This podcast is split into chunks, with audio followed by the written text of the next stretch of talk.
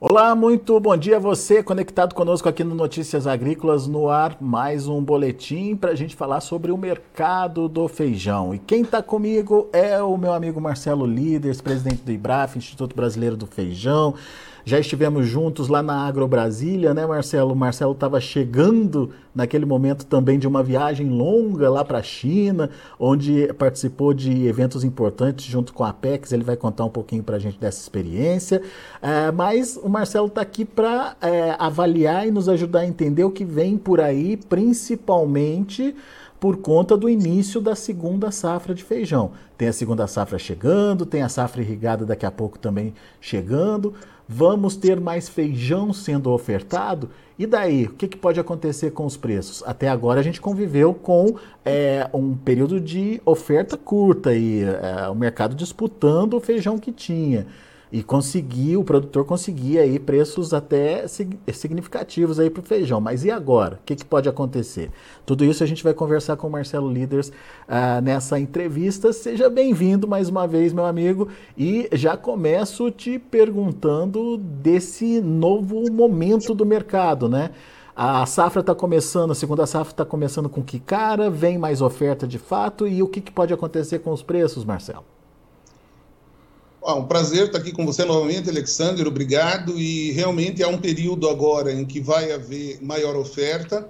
O preço foi muito estimulante durante esse período que precedeu aí a, o plantio e durante o plantio da segunda safra. E isso estimulou, realmente estimulou bastante o plantio de feijão, principalmente do feijão carioca. Inclusive, a Conab já tem aí uma previsão de que nós devemos fechar pouco acima de 3 milhões de toneladas no total. Mas o importante que eu acho é, destacar é que o feijão que é o mais consumido, que é 65%, 66% da produção e do consumo, que é o feijão carioca, mesmo com um incremento é, que vai acontecer durante esse ano, não significa que nós vamos ter feijão sobrando ele pode, ao longo do período, ter momentos de concentração. Por quê? Porque nós produzimos em 2016, por exemplo, 17, 2019, 20, um volume maior de feijão carioca do que nós vamos produzir agora, durante esse ano. Talvez até 18, 19 também foi ano de volume maior. E a demanda com ah, inclusive com as ajudas eh, que estão sendo dadas para a população, para complementar a renda da população, vão acabar eh, propiciando para esses consumidores terem acesso ao feijão. Né? Havia comentários aí que chamou a atenção da mídia durante o primeiro semestre, dando conta de uma redução do consumo. Mas eu sempre chamo a atenção, né? Ora bolas, se você não produz um volume maior, como é que você vai, vai ter consumo? Então, o consumo volta a um patamar um pouco maior de novo, com uma disponibilidade maior durante o ano. 3 milhões de toneladas é meio que um volume que, já, que o Brasil já produzia, depois teve uma barrigada aí nos últimos dois, três anos, e agora está retomando esse patamar, Marcelo. Exato. Nós chegamos a produzir 3 milhões e 200 mil toneladas, e não foi lá na década de 80, 90 que eu estou me referindo, lá também produzia. Mas agora, recentemente, nos últimos 10 anos, nós tivemos momentos em que nós produzimos esse volume. É, e nem por isso a gente teve tanto problema assim. Claro que é sempre desafiador, porque quando a gente aumenta o volume de plantio de feijão, há uma tendência dos produtores de plantarem muito feijão carioca. carioca né? Aí realmente você acaba tendo sobra de feijão carioca. Mas o rajado fica com preço bom, o feijão preto fica ver, é, o vermelho também é, tem feijões novos agora, né? Aí na Agro Brasília ainda, que a gente esteve junto lá, né, Alexandre? A gente viu é, a diversidade de feijões que nós temos hoje. Isso não havia 10 anos atrás.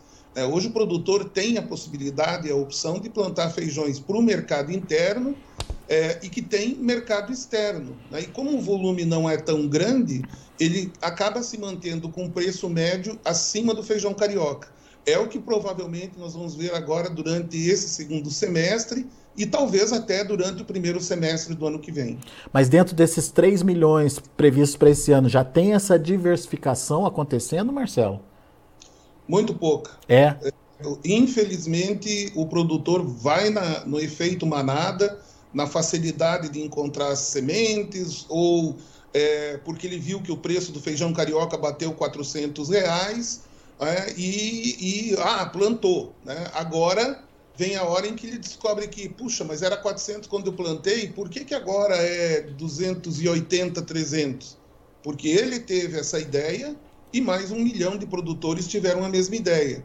Então, aqueles produtores que é, olharam o que estava acontecendo e já são experientes, viram que uh, o feijão carioca iria aumentar a área, que, que eles fizeram? Migram para o feijão, para esses outros feijões. Só que até hoje, esse volume dos que migram é muito pequeno uhum. e continua sendo uma opção muito interessante para os produtores que ainda têm pela frente a possibilidade de plantar. Quais seriam essas opções, Marcelo?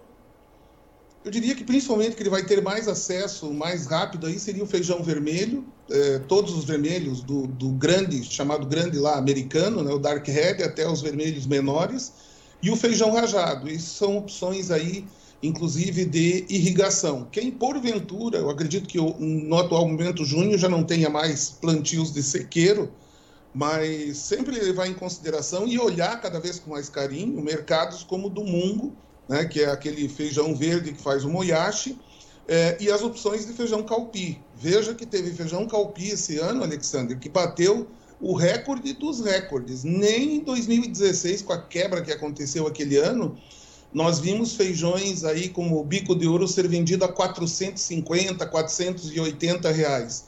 E há notícias não confirmadas de negócios que ocorreram até acima desse valor para um feijão Vigna, para um feijão Fradinho, é um preço bastante, bastante é, interessante e importante que mostra que o consumidor é, desse feijão paga por ele porque gosta, porque está habituado e há uma parcela da população que vai pagar mais caro.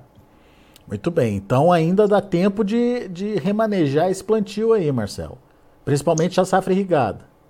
Exato. Quem tiver chance, não perca a chance de olhar bem isso o feijão rajado, há produtores que estão dispostos aí, é, nos grupos que a gente tem de WhatsApp aí, a dispostos a dividir a experiência, a compartilhar a sua experiência, que já aponta para produtividades acima de 60, até batendo 70 sacas por hectare de feijão rajado em algumas circunstâncias. Nós sabemos que o feijão rajado sempre tem uma produtividade um pouco abaixo do feijão carioca, mas tem também um ciclo um pouco menor. Isso é, é uma opção interessante para vários produtores que precisam ajustar sua janela de plantio. E tem o fato de que, historicamente, tem sido assim, a maior parte do tempo, esses feijões têm um valor mais alto que o feijão carioca. Muito bem. Bom, então é, demos a dica aí para quem ainda pode diversificar o plantio. Agora, para quem já não tem mais essa possibilidade, Marcelo, e já tem no seu planejamento o feijão carioca, o que, que você prevê? O que, que pode acontecer com os preços? É, temos risco de ver de novo aquela montanha russa acontecendo? Em menor intensidade, mas a gente já viu aí o primeiro frio na barriga da montanha russa foi essa queda dos 400 reais para 300, 280 para feijão extra, a entrada do feijão do Paraná de sequeiro é, com uma qualidade é, sofrível, um feijão que às vezes tem é, algum tipo de defeito, como uh, mistura com soja, com milho, ou um pouco de mancha, ou enfim, é um feijão não tem aquela aparência, aquele feijão parelho que, que normalmente é, é colhido em regiões é, que têm áreas maiores, né? Então, esse feijão acaba sendo precificado aí a 230, 240, 250, atualmente até 260 os melhores lotes, aí no início dessa semana. Esse foi o primeiro frio na barriga. O que ontem a gente conversava num grupo de produtores é que os custos é, eles, para a maioria dos produtores, eles já diminuíram bastante e que é, não vai ser surpresa se os preços vierem a se estabelecer a níveis mais baixos do que a média do ano passado, pela lógica de que o custo vai ser um pouco menor. Quanto isso vai é, impactar, a gente vai ter que esperar aí para ver como é que as coisas vão andar, porque o que, que a gente tem? A gente tem é, uma predominância cada vez maior é, das áreas plantadas com feijão de escurecimento lento. Né? Então, a, a Embrapa tem variedades hoje de escurecimento lento, o IAC, é, a, a TAA, né, com o Dama, enfim, existe uma variedade de, de, de, existe uma quantidade maior de variedades que tem escurecimento lento do feijão carioca. Isso fez mudar nos últimos anos o poder de decisão, porque antes colhia, lembra? A gente sempre falava que alface, uhum. um hortifruti, tem que colher e sair correndo vender, por isso o preço caía tanto. Nos últimos anos, os produtores, a grande maioria dos produtores profissionais da terceira safra tem conseguido é, administrar essa venda. Vamos ver a que nível eles vão entender que é melhor colocar dentro do armazém e vender mais tarde né? É bem provável que isso fique por volta dos 250 reais. É, e vamos ver qual é a quantidade de produtores que plantaram é, feijões de escurecimento lento e, portanto, no momento da colheita, vão procurar vender a qualquer preço. É, e a demanda. Nós não podemos esquecer que a demanda, é, como a picanha não baixou ainda é, suficientemente uhum. para todo mundo, ah, o consumo de feijão vai continuar alto. Boa, Marcelo. Deixa, deixa eu entender então. É, a gente tem agora o início da segunda safra, começando pelo Paraná. É, isso vai se estender aí ao longo do, dos próximos meses, mas logo começa a terceira safra, que é a safra irrigada. Que vem de onde, Marcelo? Ou qual que é a referência para gente? Já emenda e normalmente o primeiro feijão que tem sido colhido é no Vale do Araguaia, é, nos últimos anos, né, a gente até brinca às vezes com o pessoal de lá, que eles têm o privilégio de é, instigar no consumidor a segunda concha. Né? Então, é, é um feijão tão, tão é, sadio, tão bonito, parelho e que sai de lá, é, que o consumidor acaba começando a consumir até mais naquele momento. Isso é observado é, aí no mercado em geral. Então é o feijão do Vale do Araguaia, depois outros polos de irrigação com igual qualidade também passam a colher. Aí você tem outros polos dentro do próprio Goiás, Minas, Bahia, é, Mato Grosso, né? Então há aí uma, uma diversidade de, de colheitas é, irrigadas. E a gente entende que o futuro do feijão, principalmente desses faseolos, é aumentar a área produzida é, sob irrigação. E isso é que está abrindo a porta para nós também as possibilidades de mercado internacional, porque tem uma previsibilidade. Como é que você vai fazer um contrato, é, mesmo aqui dentro, com um empacotador, prometendo para ele no mês de fevereiro que você no mês de maio vai entregar para ele feijão? Se, se a gente depende do clima, né, céu aberto aí, chove, não chove, chove demais, tem seca, né? Aonde que você passa a ter uma previsibilidade? Na área irrigada. Então, essa área irrigada, na medida em que esses produtores que nos escutam forem procurando a diversificação, ele passa a ter a opção do feijão carioca escurecimento lento, carioca escurecimento rápido, eh, por N motivos, às vezes é interessante, por, por questões agronômicas, plantar essas outras variedades, e você tem ainda a opção de plantar feijões que o mercado internacional é, demanda, aqui e lá fora, o rajado, preto, vermelho que a gente comentou há pouco. Boa. É, então, levando em consideração essas duas próximas safras, a gente tem uma oferta de feijão estendida até quando, Marcelo? Pelo menos até o mês de novembro. Né? Então, isso não deve apavorar os produtores. Uhum. A gente não tem mais feijão do que tinha alguns anos atrás. É, a gente tem uma concentração. Ah, e, se me permitem uma sugestão, a, a opção desses produtores também é, além de armazenar, claro, é, deixar para vender quando vem o comprador. Quando vem o comprador, não perde a chance. Muitas vezes há a tendência, né? Não, agora o céu é o limite. Né? E começa a surgir notícia de que vai subir, vai subir.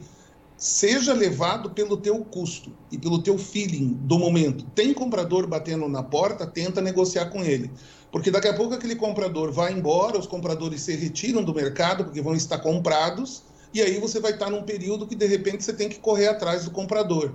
Isso sempre vai implicar em você ter uma negociação talvez não tão boa quanto a que você pode ter naquele momento em que o comprador está interessado batendo na tua porta. Muito bem. Então a gente tem um ano de oferta contra um ano anterior de oferta mais restrita. É, e você mesmo falou que possivelmente a gente vai ver uma média de preços é, menor esse ano. É, e trouxe aí como referência o, o, irrigado, ou enfim, pelo custo de produção, o, o produtor de irrigado estaria disposto a reduzir o preço dele também de venda. Agora, é, evitar uma queda mais drástica faz parte da, da, do processo de comercialização, na sua opinião, também, Marcelo? Sim, as quedas agora, depois de chegar nesse patamar, eu diria assim, voltou a, a um patamar considerado razoável, não está extrapolando. A 400 reais extrapolava, o custo extrapolou, né, a oferta era menor, era o preço daquele momento.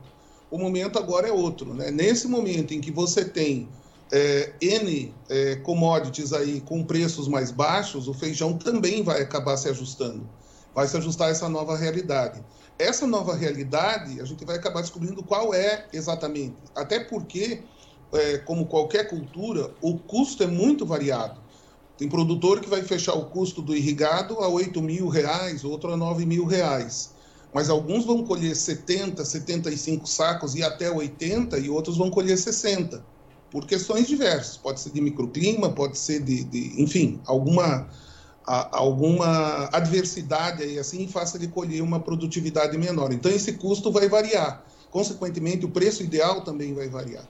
Mas a gente começa a identificar que o número é, que é, poderia equilibrar com uma boa venda lá na ponta e um produtor é, razoavelmente satisfeito seria alguma coisa ao redor dos 250 reais. Muito bem. É, é, e a partir daí, se esse preço cai abaixo desse patamar, produtor sai do mercado também porque tem é, a possibilidade de segurar esse feijão por conta das variedades que estão sendo utilizadas atualmente, certo? Sim, nós vamos observar agora qual vai ser o comportamento dos produtores do Paraná para a primeira safra do ano que vem, produtores em geral, da região sul, é, sudeste também. É, qual vai ser o comportamento com o preço da soja mais baixo? Se eles vão migrar mais novamente para o feijão na primeira safra e talvez plantar uma segunda safra de uma soja precoce, talvez isso ocorra. Dependendo de quão intenso isso ocorrer, é que a gente vai saber quando é que a gente vai ter os melhores momentos de venda. Então, durante esse ano de 2022, os melhores momentos foram lá março, abril, é, fevereiro, março, abril, até parte do início de maio. É, isso é, foi atendida, essa demanda desses meses agora passados, pelo feijão irrigado do ano passado. Valeu a pena o produtor carregar aquele estoque? Valeu a pena. Vai valer a pena próximo ano? Vai, vai valer a pena talvez menos do que valeu de 2022 para 2023, mas sim, vai valer a pena administrar isso. E talvez seja a alternativa que o produtor vai ter de ter uma, uma, uma boa comercialização e a última linha do Excel lá é bastante positiva se ele é, ficar atento a isso. Estratégia de comercialização também influencia na formação de preço, então, no final das contas. Sem dúvida. Muito bom. Muito bem, então trouxemos aqui todas as possibilidades, né, Marcelo? Temos uma oferta maior, sim, senhor, mas temos uma possibilidade de uma demanda acompanhando também à medida que o consumidor lá na ponta é, tenha preço mais acessível. É, é, mesmo assim, vai ter momento de concentração dessa oferta. O que, que o produtor faz? Se retira do mercado e espera o preço é, voltar ao normal e evita aquela barrigada que tradicionalmente uh, o feijão tinha. Estamos em outro momento, precisamos ser mais profissionais, inclusive na comercialização. Diante disso tudo colocado, oportunidades também para é, feijões de exportação. É, quem não plantou o feijão e quiser evitar essa, essa concentração de oferta, tem outras possibilidades. Marcelo citou aqui vermelho, rajado, mungo, o próprio calpi aí como alternativas para quem ainda está se planejando para o plantio. Mas o fato é que a gente tem um ano diferente do ano passado. Ano passado a gente teve aí uma oferta restrita por conta de redução de área plantada por conta de problemas climáticos, enfim. E esse ano, aparentemente, a gente tem essa oferta chegando aí, chegando bem. Certo, Marcelo? Perfeitamente, muito bem resumido. Muito bom. Vamos falar do que você viu lá na, lá na China, Marcelo? Como é que foi sua viagem lá? Enfim, o que, que aconteceu por lá? Quais são as, a, a, as, o que, que o IBRAF né, traz de novidade é, dessa viagem para o produtor de feijão? Assim como nós tínhamos feito no, no, em, na Índia, no mês de fevereiro, nós fomos em busca de contatos com as autoridades locais, né, uma vez que eles têm interesse também de importar, né, é, há interesse de, da segurança alimentar do país, está ligada também ao abastecimento de pulses, no nosso caso de feijões. Então, manter esse contato com as autoridades do governo chinês. Isso foi possível, foi feito.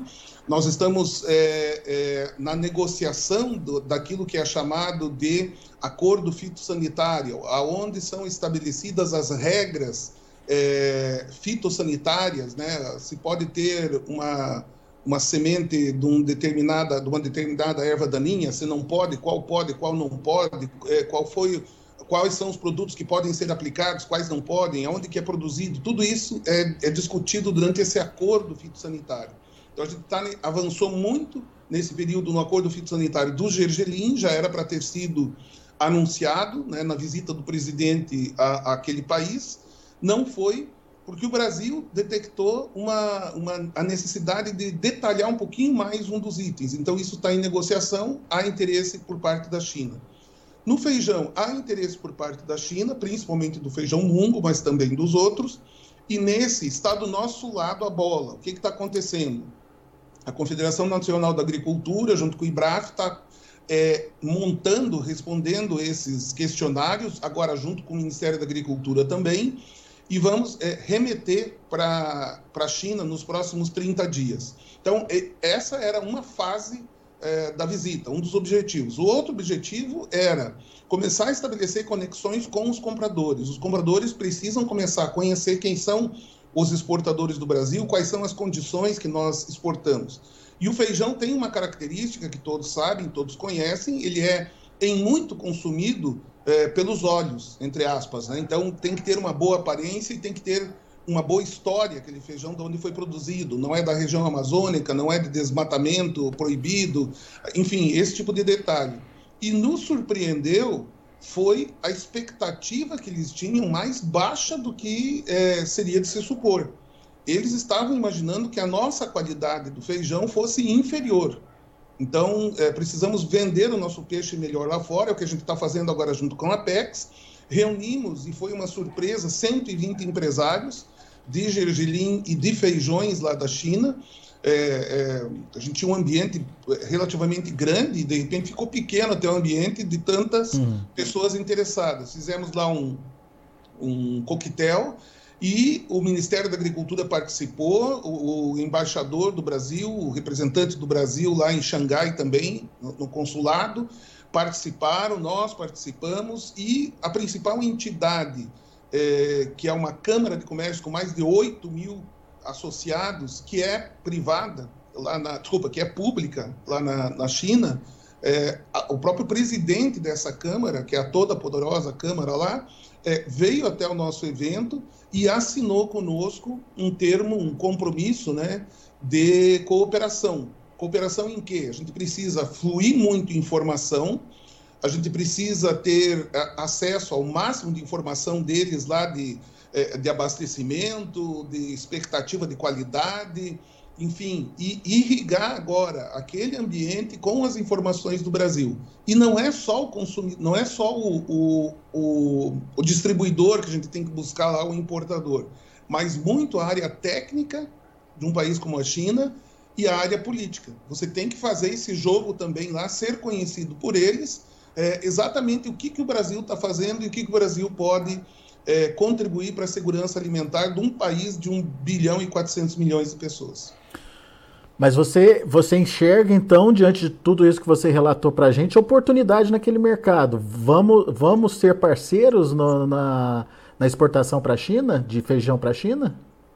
De feijão e de gergelim, muito rapidamente. E eu acredito pessoalmente que pelos números, pela, pelo fato de que a China era exportadora em 2013 ainda de 600 mil toneladas para o mundo, a saída da China já abriu para o Brasil um espaço e vem abrindo um espaço para o Brasil, porque ela deixa de participar do mercado mundial e ela mesmo passa a ser importadora. Isso foi uma surpresa, porque é. a gente imaginava que ela seria importadora de mungo, mas ela vai ser importadora de rajado, de vermelho, já está sendo importadora desses feijões, é, e nós estamos buscando agora os meios para chegar diretamente, é, encurtando o caminho. O segundo passo vai ser, é, no caso da China, a negociação de tarifas, né? Claro, sempre existe um imposto de importação, você tem que fazer uma negociação também aí. Então, nós temos vários desafios pela frente, mas estamos muito animados pela, pela retrospectiva que a gente teve do ambiente chinês para esses produtos nossos. Legal. Há muito trabalho, mas é, vai fazer muita diferença. Talvez na nossa história a gente possa escrever daqui a alguns anos antes da China e depois, depois da, da, China. China. Boa, Marcelo. E, e, assim que tiver tudo acertado, o produtor brasileiro vai ser comunicado também. Afinal de contas, ele tem que produzir para né, ser o fornecedor aí da China. Sim, a gente convida os produtores a estarem conosco aqui no Clube Premier do IBRAF para ser os primeiros a saber e acompanhar de perto. E, inclusive, dentro do Clube Premier, o produtor é, influencia muito as decisões. Né? Nós estamos juntos aqui, somos associados. Né? Então, é, para ter benefícios para o produtor, para o empacotador, eles têm que estar junto com a gente para a gente poder ir, ir, sendo direcionado também, trazer essas informações para eles e eles de, darem o feedback deles para onde que a gente pode e deve ir. Legal. Muito bom. Marcelo Líderes, mais uma vez obrigado por estar aqui com a gente, nos ajudar a entender um pouco mais do mercado. Parabéns pelo trabalho que é, o Instituto Brasileiro do Feijão vem desenvolvendo aí na profissionalização do setor, isso é muito importante e a gente já começa a perceber mudanças importantes, né, Marcelo? Principalmente é, lá no campo, o produtor pensando diferente na hora de produzir o feijão e muitas coisas para acontecer ainda. A gente conversou sobre isso lá na Agro Brasília e, enfim, é, é um momento de virada de chave, literalmente aí para a atividade, né? Sem dúvida. E o insumo que o produtor precisa é esse insumo que você leva, né? que você é, abre o espaço para a gente levar informação. O produtor hoje do Brasil, ele, ele tem um bom nível para tomar a decisão desde que ele tenha informação. Como esse setor é um setor que tem menos volume de informação lá no Google, ele precisa desses canais para estar informado. Com a informação na mão, ele sabe o que fazer e está aí o que é o agro do Brasil, o que é o feijão do Brasil, né? a qualidade do, do, do, produto é muito boa e a gente vai ter uma fatia que a gente, que os produtores determinarem é, do mercado mundial. Nós temos hoje 1,8% desse mercado mundial. Alguém acredita que a gente vai ficar nisso nos próximos anos, uma vez que nós temos aí uma participação enorme nas outras culturas? Com certeza não. Tem uma fatia grande tem dinheiro na mesa para o produtor buscar aí. Muito bom. Marcelo, uma pergunta aqui de, de último momento. É, é do, na verdade, é do Leonardo Medeiros. Marcelo, bom dia, parabéns pelos excelentes comentários. Pergunta ao senhor: no Paraná, qual a expectativa de aumento de área do feijão para o próximo plantio? Nós vemos aí que esse aumento pode chegar até a 20%, mas ainda é muito cedo, Leonardo apesar de que a gente já está no mês de junho, é, isso pode, é, inclusive, ficar acima desse, desse patamar. A demanda por sementes está bastante grande, é, os levantamentos ainda não começaram a acontecer, nós temos aí uma rede de produtores que vão nos informando, essa rede vai dando conta de um aumento talvez entre 15% a 20% já, mas Uh, ah, para você tomar decisões, espere um pouquinho mais, o máximo possível, sobre a primeira safra, ou já vá pensando em lavouras que vão, vão ter área menor, como é o caso do feijão preto. Boa. Ah, o Sandro Mackenzie, que está participando aqui com a gente também, desejando bom dia. Obrigado, Sandro, pela participação. E a todos vocês que estão nos acompanhando pelo YouTube, pelo canal oficial de Notícias Agrícolas no YouTube. Nosso muito obrigado também pela companhia. Lembrando que no YouTube você tem essa possibilidade de interação com a gente. Para fazer isso, Basta se inscrever no canal, ah, acione o sininho ali para você ser lembrado sempre que tiver um boletim ao vivo ah, no ar aqui e ah, principalmente deixa seu like para gente. Seu like é importante porque quando você eh, diz que está gostando daquele material, o algoritmo é, consegue fazer com que esse material seja melhor distribuído aí para outras pessoas também, e daí a gente consegue atingir outras pessoas pelo Brasil afora. Então, muito obrigado aí pela participação de vocês também pelo YouTube. E meu amigo Marcelo Líderes, obrigado mais uma vez por estar aqui com a gente e é, sempre disponibilizando informações importantes aí que vão ajudar o produtor na tomada de decisão. Volte sempre, Marcelo. Valeu, bom final de semana e viva o feijão do Brasil. Bora é. lá pro almoço aí com feijãozinho agora. É isso aí. Abraço.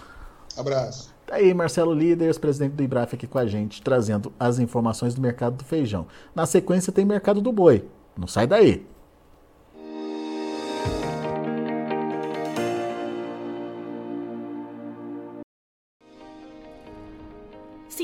Nossas mídias sociais no Facebook Notícias Agrícolas, no Instagram arroba Notícias Agrícolas e no nosso Twitter arroba Notiagre. E para não perder nenhum vídeo, não se esqueça de nos acompanhar no YouTube e na Twitch Notícias Agrícolas